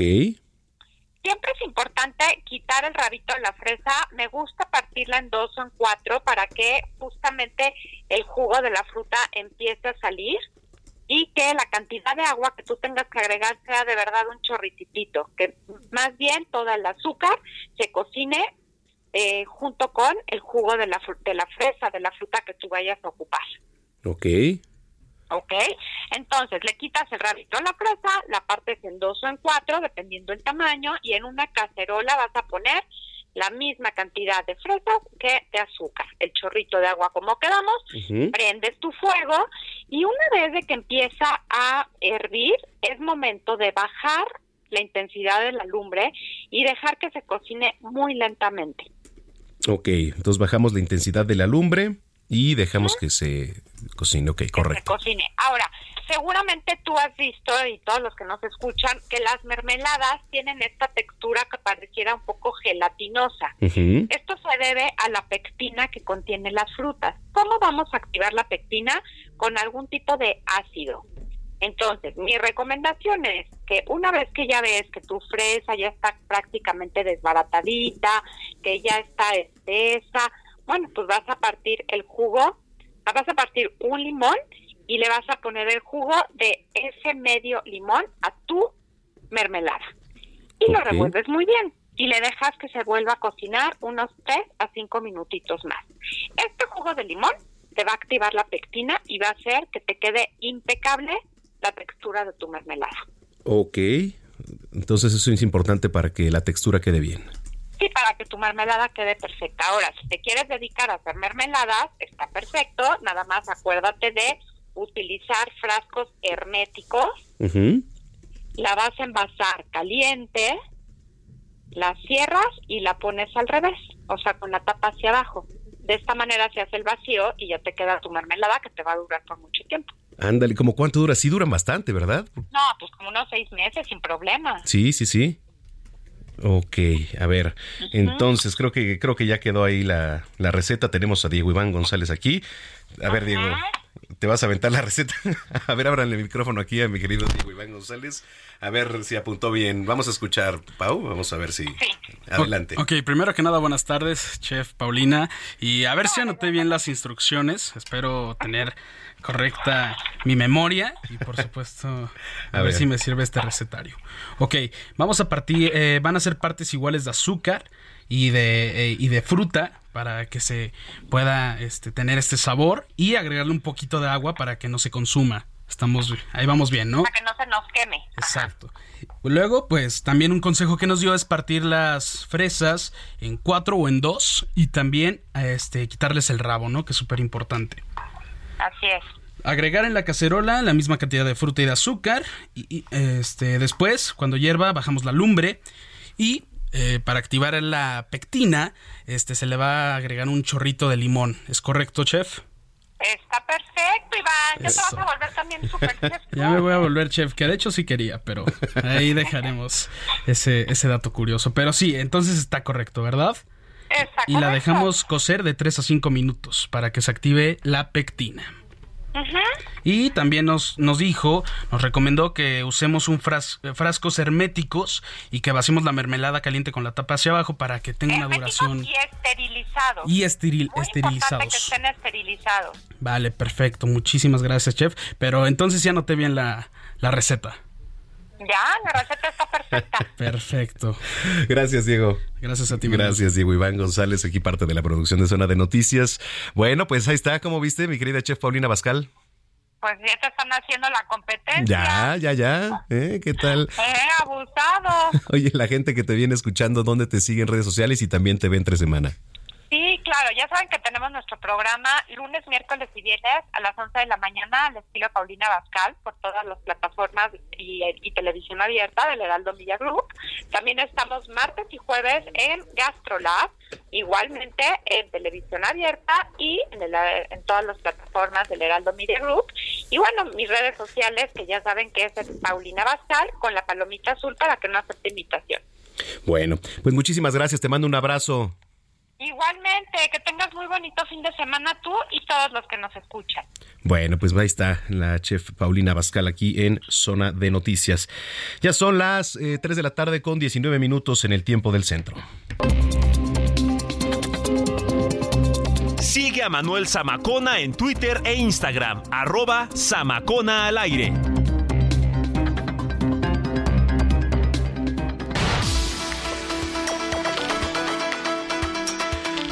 Oiga, bueno, pues estamos muy contentos porque la plataforma gastronómica de El Heraldo Media Group, que es GastroLab, recibió el premio como el medio de comunicación del año por parte de Battle Club México. Entonces, bueno, pues es una gran noticia y para poner en contexto la entrevista que viene nos informa Alberto Valiente. La plataforma gastronómica del Heraldo Media Group, GastroLab, recibió el premio como el medio de comunicación del año por parte de Batel Club México. Con mucho orgullo quiero decir que el premio al reconocimiento a medios de comunicación en esta ocasión es para toda esta gran plataforma de información, porque me quedaría corto si digo un impreso, un medio digital, un canal de televisión. No, al contrario, es todo eso y más a la vez. Es para GastroLab del Heraldo de México. El reconocimiento fue otorgado a María Cristina Mieres Zimmerman, vicepresidenta de Desarrollo Cultural y Social del Heraldo Media Group, a Rafaela Casian Mieres, directora de Soft News, y a Miriam Lira, editora de GastroLab. Desde que GastroLab nació, el principal objetivo fue eh, enaltecer la gastronomía y creo que lo hemos logrado. Admiramos el trabajo de todos los chefs, de toda la gente de la industria. Para nosotros recibir esto es el principio de algo muy, muy fuerte que viene por delante. GastroLab se cocina desde hace seis años y se ha desarrollado como una multiplataforma que a través de sus sabores ha encantado a miles de paladares. Somos la multiplataforma gastronómica más importante de México, con más de 8 millones de visitas únicas y pues nuestro desafío es siempre ser el mejor, llegar más adelante e incluir a todo mundo en esto. En la ceremonia encabezada por el presidente del Club Battle México, G. Santoro, destacaron invitados de honor, entre ellos Jean-Pierre Basadurian, embajador de Francia en México, y chefs de renombre como Sergio Camacho, la chef repostera Ana Ruiz y la mezcalier Lana Noguera. También se reconoció a los nuevos miembros de Battle Club, al chef del año Edgar Román y especialmente a Cristina Barros Valero por su labor como investigadora y divulgadora de la cocina popular mexicana. Alberto Valiente, Heraldo Media Group. Bueno, pues qué tal, qué tal ahí está este, pues este contexto que le ponía estamos teniendo- ahí está ahora sí. Y bueno pues sobre esto me da muchísimo gusto saludar a Miriam Lira. Ella es editora de Gastrolab a quien saludo con mucho gusto. Miriam muchas felicidades cómo están Hola Manuel, ¿cómo te vas? ¿Cómo están ustedes? Feliz sábado a todos. igual para ti oye pues eh, muchas felicidades Batel Club México reconociendo a Gastrolab qué significa cuéntanos Oye, pues estamos muy contentos. Para quienes no conozcan Gastrolab, pues Gastrolab es el suplemento gastronómico que está en el Heraldo de México. Sale todos los viernes en su versión impresa. Estamos en radio, estamos en tele, estamos en digital. Y pues justo como dices, este año el Club Batel México nos reconoció a todo el equipo como el mejor medio gastronómico 2023. Y pues, ¿qué te cuento? ¿Qué te puedo decir? Estamos inflados el pecho, este, súper orgullosos. Y es el trabajo de un gran equipo. O sea, no, no se puede decir que solamente una o dos personas, ¿no? Es la suma de un montón de de gente que hace las notas, de quien las edita, del fotógrafo, de quien está pendiente de los números, entonces de los chefs también, por supuesto. Entonces, estamos felices de la vida. Sí, sí, sí, la verdad es que sí, es, el trabajo de, de, un gran equipo que pues día con día se esfuerza y además, déjame decirte que las infografías y este las imágenes que se plasman ahí, creo que ningún otro medio de comunicación, me atrevo a decirlo, lo tiene como lo retrata Gastrolab aquí en el Heraldo de México. Pues sí, tratamos de darle justamente a la gente información súper útil, ¿sabes? Y justamente a través de estas infografías es mucho más sencillo adentrarte al, mundo de la gastronomía, que es fascinante. Yo creo que no hay nadie en este mundo que de repente no se le antoje ir y hacerse una receta o apapacharse con un pastel. Y con este tipo de, de contenido, pues es como más sencillo, ¿no? Ya cuando ves el dibujito, ya cuando ves la explicación como un poco más digerible, dices, ah, pues no está tan difícil, igual y este fin de semana me atrevo a meterme yo a la cocina también y resulta que sí le sale y ya todos andamos metidos en la cocina. Sí, sí, sí. Oye, pues muchas felicidades. Mira, nos vamos a la pausa, pero por favor cuéntale a, las personas que nos vienen escuchando dónde encuentran las eh, Gastrolab, qué día se publica, todo, por favor. Pues los invitamos, Gastrolab publica todos los viernes en su versión impresa, eh, dentro del periódico El Heraldo de México, cuesta 10 pesos el periódico, entonces no hay pretexto, está muy buen precio. Si no, vayan a gastrolabweb.com, ahí pueden ver la versión impresa. Este, también ahí les vamos a tener un montón de recetas. Estamos en Instagram, arroba Heraldo Gastrolab, en TikTok, Gastrolab, en la tele, los programas de televisión, en radio también, sábados y domingos de una a dos de la tarde. Entonces, pues no hay, no, hay, este pretexto. pretexto. Oye, felicidades, te mando un abrazo, Miriam. Un abrazo, Manuel, que estén muy bien, hasta luego. Hasta luego, ya volvemos. Vamos a una pausa y regresamos con Manuel Zamacona a Zona de Noticias.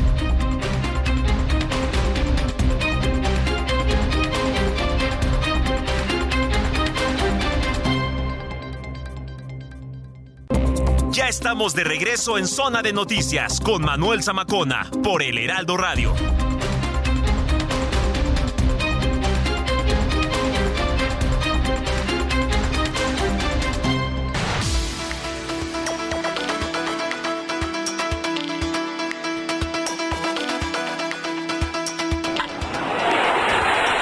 Deportes en Zona de Noticias.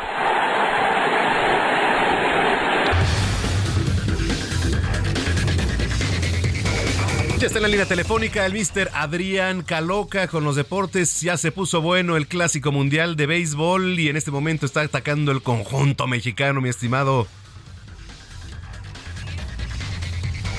Montículo yo sabía, yo sabía que usted se estaba saboreando el debut de nuestra selección en esta edición del Clásico Mundial. Sexta entrada y va el partido 3 a 3. México se fue adelante en la cuarta baja con una carrera, pero en la quinta alta el conjunto sudamericano le dio la vuelta 3-1 y ya en la eh, respectiva quinta baja se empata. Ahorita estamos en la sexta, pero es un encuentro interesante el que se está sosteniendo en esta tarde y pues vamos a ver qué es lo que le espera al conjunto mexicano que indudablemente se esperan grandes números, números bastante positivos para esta edición. Trae un muy buen equipo. Hay que recordar que, por ejemplo, Julio Urias fue el abridor para, para esta tarde. Está también a, Rosariana, ¿no? Que está indudablemente en un, en un momento bastante, bastante bueno. Incluso um, ya metió un batazo. Y para eh, todos los fanáticos del rey de los del rey de los deportes, perdón, ya se me traba la lengua de la emoción, de la emoción, mister. No, es que ya lo estuvimos esperando bastante tiempo este torneo. Sí, la verdad es que eh, Hace rato que escuchaba yo el himno nacional mexicano, ahí eh, entonarlo por parte este, pues de los dos conjuntos, digo, tanto el himno de Colombia como el de México, pues se pone la piel chinita, es inevitable. Y pues con la emoción a tope, les platicábamos hace rato a nuestros radioescuchos que estamos con un ojo a la información, pero otro también al monitor que tenemos aquí puesto, porque bueno, pues eh, tú sabes cómo me apasiona, ¿no? Y nos apasiona a muchos eh, el béisbol y pues para nosotros esta es la justa deportiva más importante, es el evento más importante y la verdad es que me da, me causa mucha emoción poder estar viviendo este juego y más que ahorita está atacando el conjunto mexicano. Además, un estadio lleno, ¿eh? Allá en, en Arizona. Exactamente, en la casa de los Diamondbacks, justo. Y pues bueno, en cuanto al calendario que va a tener la, selección mexicana, el día de mañana a las 8 de la noche se va a estar enfrentando pues al representativo local ahí de Arizona, Estados Unidos, que es ni más ni menos que el actual campeón. El día martes, bueno, el lunes se descansa, el martes frente al representativo británico, también a las 8 de la noche, y el miércoles a la 1 de la tarde frente a Canadá en lo que es la actividad de este grupo, que la verdad está bastante bueno. Y en cuanto a los partidos que ya se desarrollaron también el día de hoy, Japón aplastó 10 a 2 a República Checa, China Taipei le pegó 9 a 5 a Países Bajos y Puerto Rico le ganó 9 a 1 a Nicaragua. Eh, a las 6 de la tarde Venezuela estará enfrentando a República Dominicana y a las 8 será el debut de los otros integrantes del sector de México, que es Estados Unidos y Gran Bretaña, insisto, hoy 8 de la noche a las 9 Corea del Sur contra República Checa y a las 10 Cuba contra China Taipei. Esto en cuanto al rey de los deportes, mister, pero también, si me lo permite, pues hablemos un poquito de fútbol porque no para, no para lo que es la, la, Liga MX con los resultados que iniciaron desde el día de ayer, la victoria del San Luis, dos goles por cero en casa frente a Querétaro y la victoria también del conjunto de Puebla 1-0 frente a las Chivas. Para hoy a las 5 de la tarde, Atlas recibe a León a las 7 de la noche Puma se mete a la cancha del Estadio Azteca para enfrentar a Cruz Azul, un duelo bastante llamativo, y a las 9 allá en el Volcán, allá en Monterrey, Tigres frente al América. Para mañana domingo, vuelve a ser un domingo con muchos partidos, ya tenía un ratito que no había tanta actividad, a mediodía Toluca recibe a Mazatlán, a las 7 con 5 minutos Pachuca recibe a Monterrey, Tijuana visita a Santos Laguna, son partidos simultáneos, y a las nueve y cuarto de la noche, Necaxa frente a los Bravos allá en Ciudad Juárez, mister. Oye, pues están interesantes también los, los duelos, ¿no? Este, las Chivas con contra quién van, ¿me repites? Las Chivas jugaron ayer y perdieron ah, sí, con el cierto, Puebla. Sí, cierto, el jugaron ayer. El, y el próximo fin de semana, mister, el próximo fin de semana vamos a tener el clásico nacional. Sí, América Chivas, ya nos estamos saboreando porque seguramente va a ser buen partido. Digo, les pararon una racha a las Chivas, pero seguramente, este, pues tú sabes que los clásicos se juegan aparte, ¿no? Claro, sí, indudablemente. La verdad es que sí, va a ser un, un duelo bastante atractivo. Vamos a ver también cómo llegan las Águilas después de su partido de hoy frente a Tigres.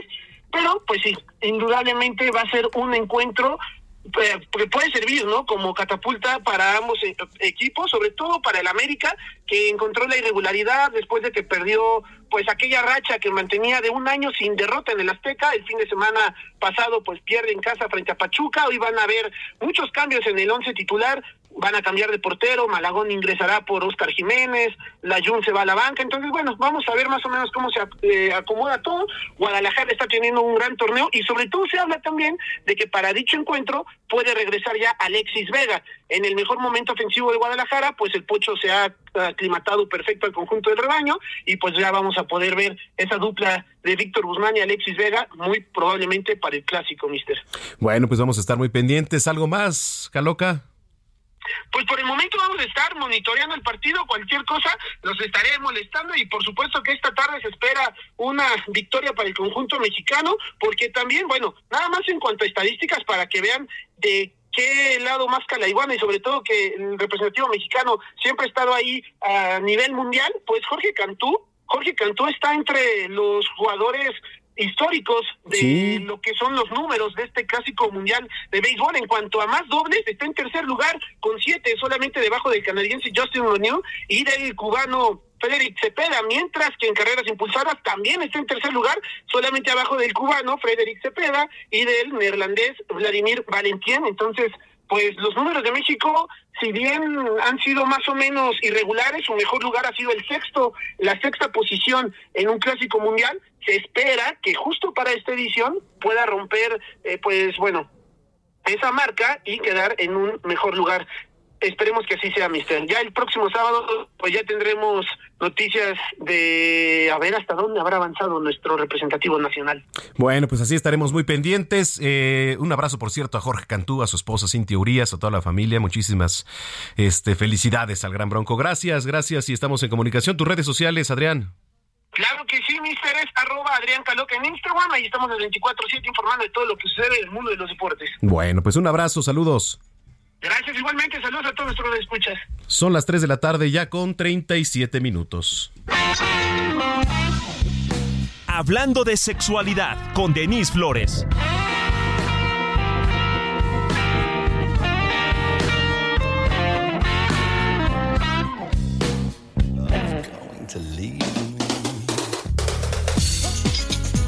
Denise Flores, ¿cómo te va?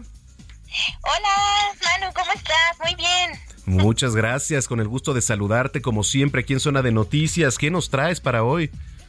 Pues mira, Manu, el día de hoy vamos a hablar acerca de los mitos sobre los anticonceptivos, porque regresando de pandemia notamos que varias chicas estaban interesadas en métodos, pero justo por la desinformación de la pandemia y quizá también por el aislamiento, se llenaron tanto de información que a lo mejor no era la la adecuada y empezamos a tener y a revisar chicas que venían como con muchos mitos. Entonces es un tema muy importante que también es súper eh, fácil de digerir al mismo tiempo, bueno, estas son recomendaciones, pero siempre, siempre, siempre tienen que ir con su especialista. Entonces, vamos a darle una de las principales, de los principales mitos es em, que en este caso no hay que utilizar un eh, condón para cuando se tienen relaciones sexuales con la estimulación oral. Eso es un mito muy mitoso, muy común, pero al final eh, sí debemos de protegernos con, aunque sea una barrera de látex o un condón, cuando tenemos relaciones sexuales oral, a, través de la vía oral, porque podemos tener por ahí alguna eh, abertura en la muela, a lo mejor puede haber una ITS en los órganos sexuales que vamos a estimular y por las mucosas entran justo estos virus. Entonces, siempre las barreras de látex son muy importantes. Hay que recuerden consensuar el uso de un anticonceptivo, ya sea de barrera o de algún otro método con la pareja, para que justo no haya este tipo de transmisiones de infección, ¿no? Otro mito muy común que es para las que ya queremos utilizar algo más a largo plazo es que, por ejemplo, los DIUs eh, causan infertilidad y aparte se encarnan. Entonces, bueno, la infertilidad, eso no hay ningún eh, tema porque al final lo único que hace el DIU es hacer más ácido el ambiente dentro del útero. Entonces, inmediatamente te retiras tu DIU, tu fertilidad vuelve a la normalidad porque tu ambiente en el útero se vuelve a ser normal. Con respecto de que se encarna, puede ser que se mueva por la contracción del útero cuando tenemos orgasmo o cuando tenemos a lo mejor la menstruación. Entonces se puede mover, pero la verdad es que es muy complicado que tu DIU se salga. Lo que debemos de hacer es ir a revisión, pues para que no no nos pase nada y al final también estemos seguras de que el, método está en su lugar. Otro mito es que em, pasa mucho que a lo mejor es muy molesta la colocación. Sí puede ser, ¿no? Dependiendo también del umbral del dolor de las personas, pero recuerden que si van con un especialista, el especialista pues ya está capacitado para poder hacer esta colocación adecuada. Entonces, en cuanto tú vas al especialista, paso por paso te tienen que decir qué es lo que va a pasar, a aplicar ejercicios de respiración, de relajación y listo, tu DIU entra como si nada, la verdad. Ok. y ya por último me gustaría recordarles que eh, eso de que no se siente con el condón, pues también es un super mito, Manu, porque ya sabes que los condones tienen muchísimas variedades y ahora ya tenemos los ultra delgados, los de sensaciones, los de sabores, colores, olores y pues la Hasta los fosforescentes los fosforescentes también que son para proteger. Entonces, yo prefiero, la verdad, estar súper segura a que a lo mejor me pase otra cosa por no usar condón y entonces por eso ya me preparo mentalmente para decir, mi condón es la seguridad y la vía al placer. Entonces, recuerden siempre utilizar un método de barrera. Ajá. ¿Cómo ves? No, bueno, sí, hay que tener en cuenta porque de repente tenemos varios mitos, ¿no? Alrededor de, la sexualidad que sí este, siguen presentes. Han estado desde hace años, pero siguen, siguen presentes, ¿eh? Así es, Manu. Esos son más enfocados a los anticonceptivos, pero pues sí hay otro tipo de mitos, ¿no? Como a lo mejor relacionado a los órganos sexuales, como eso de que a lo mejor si ya no tienes una penetración, pues ya no ya no eres hombre, ¿verdad? Cuando al final pues también recuerden que la penetración no es el objetivo de una relación sexual, hay otro tipo de prácticas, otro tipo de estimulación a nivel corporal que nos pueden llevar al placer y no necesariamente una penetración, porque eso causa también mucha presión en los hombres, En los masculinos. Entonces es como, no, a ver, relájense, podemos hacer otro tipo de cosas para que no sucedan este eh, este estrés y a lo mejor eso justo repercute en el cuerpo, en la respuesta sexual.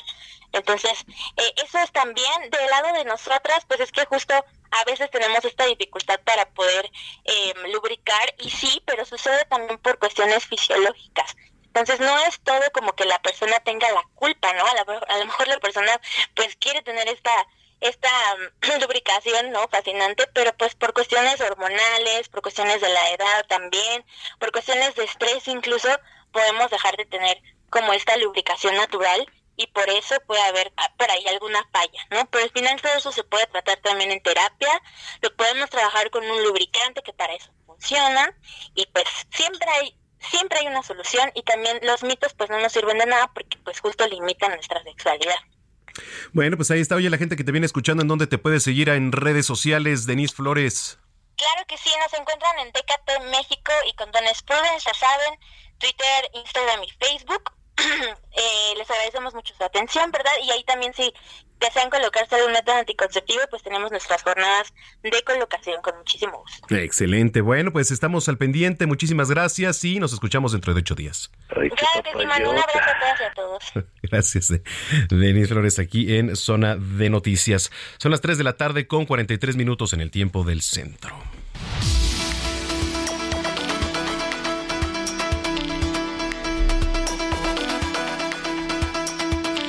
Bueno, pues ahí está, ahí está.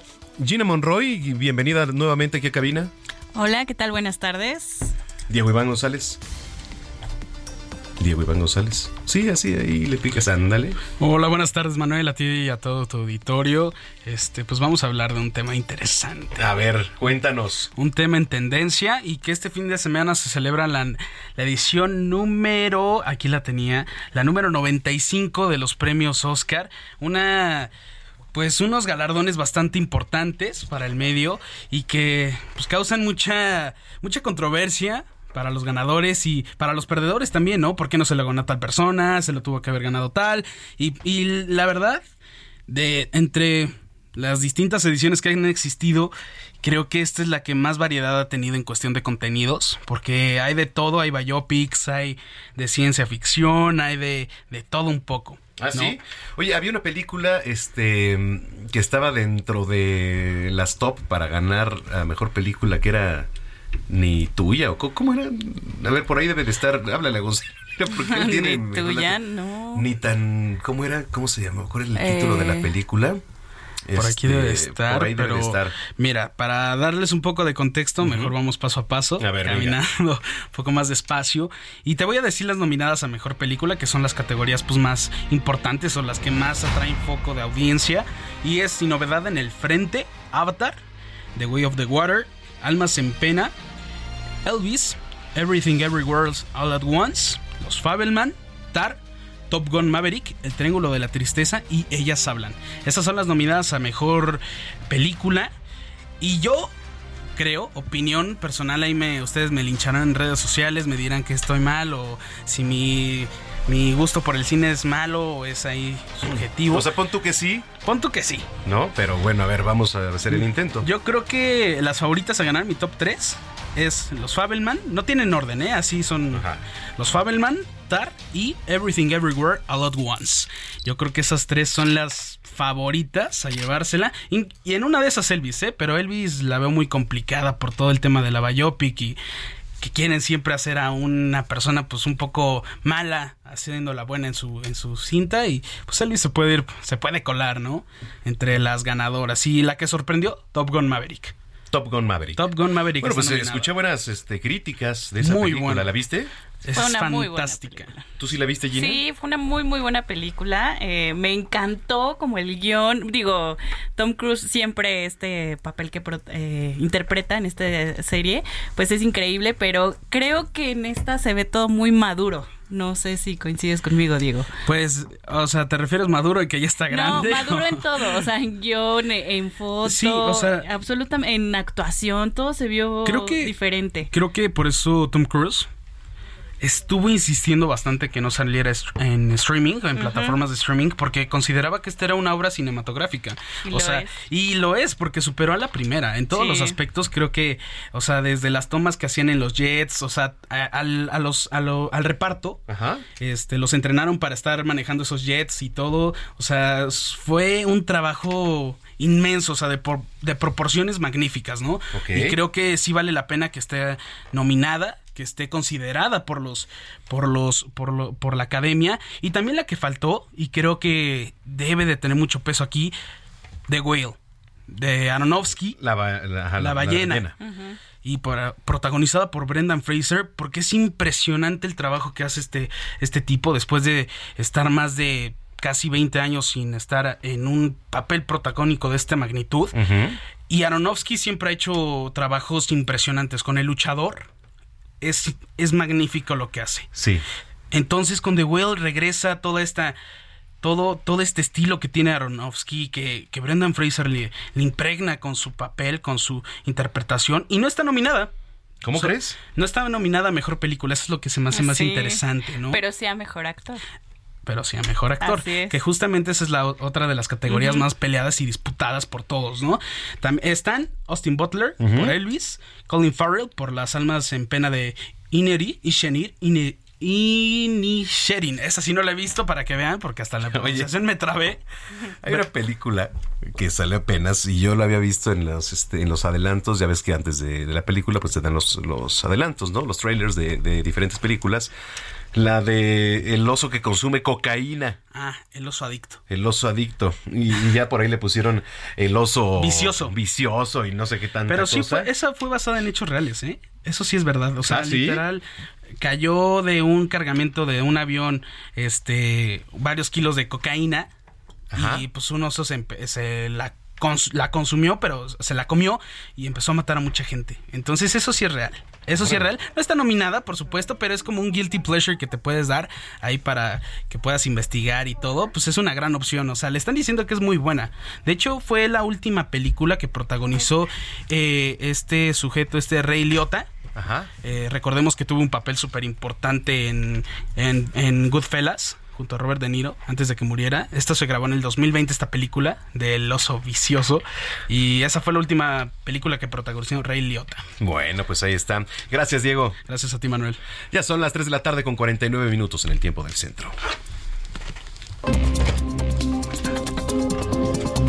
Sigue a Manuel Zamacona en Twitter e Instagram, arroba Zamacona al aire.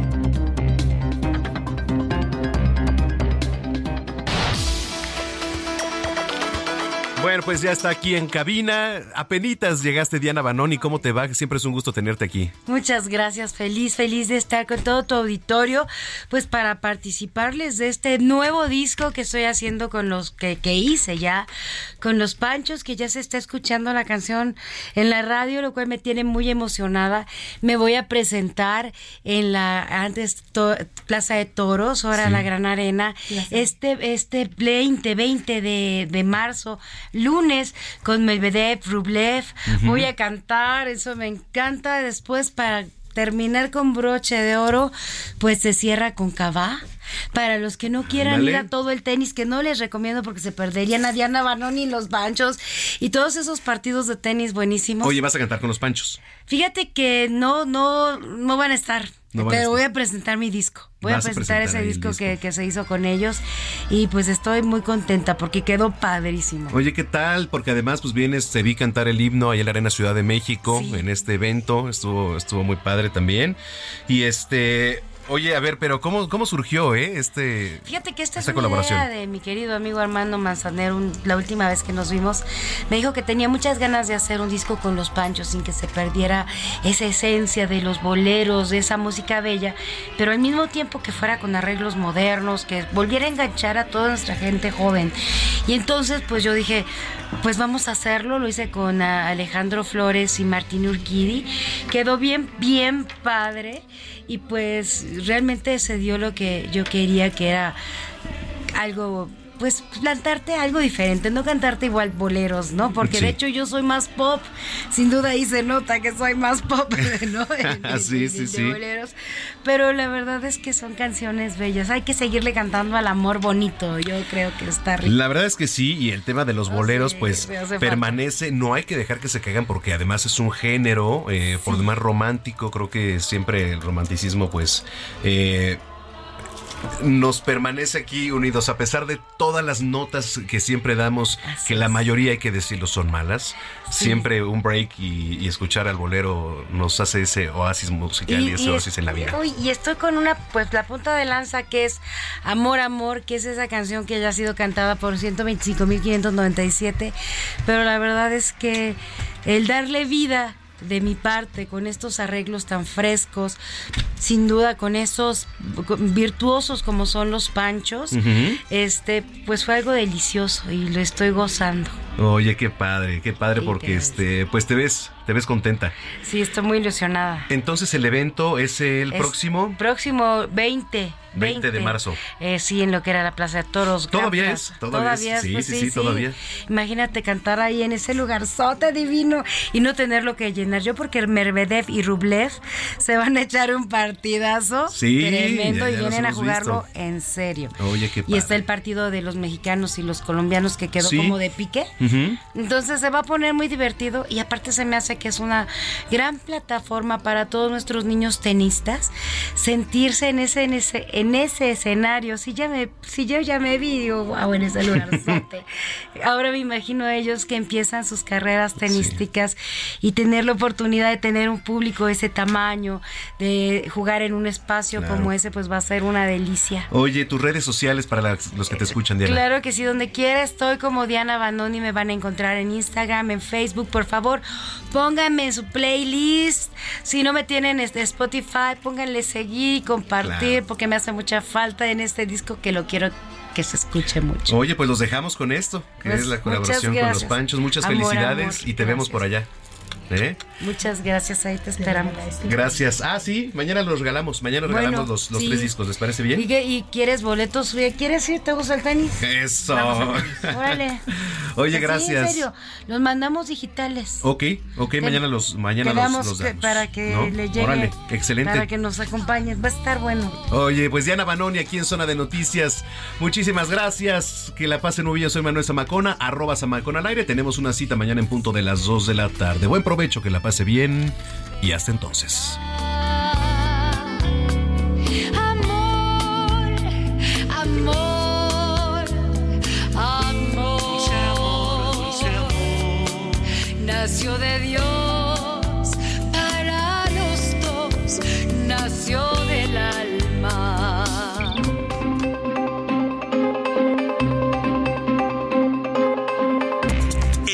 Radio presentó Zona de Noticias con Manuel Zamacona. Los esperamos la próxima semana desde el epicentro de la información.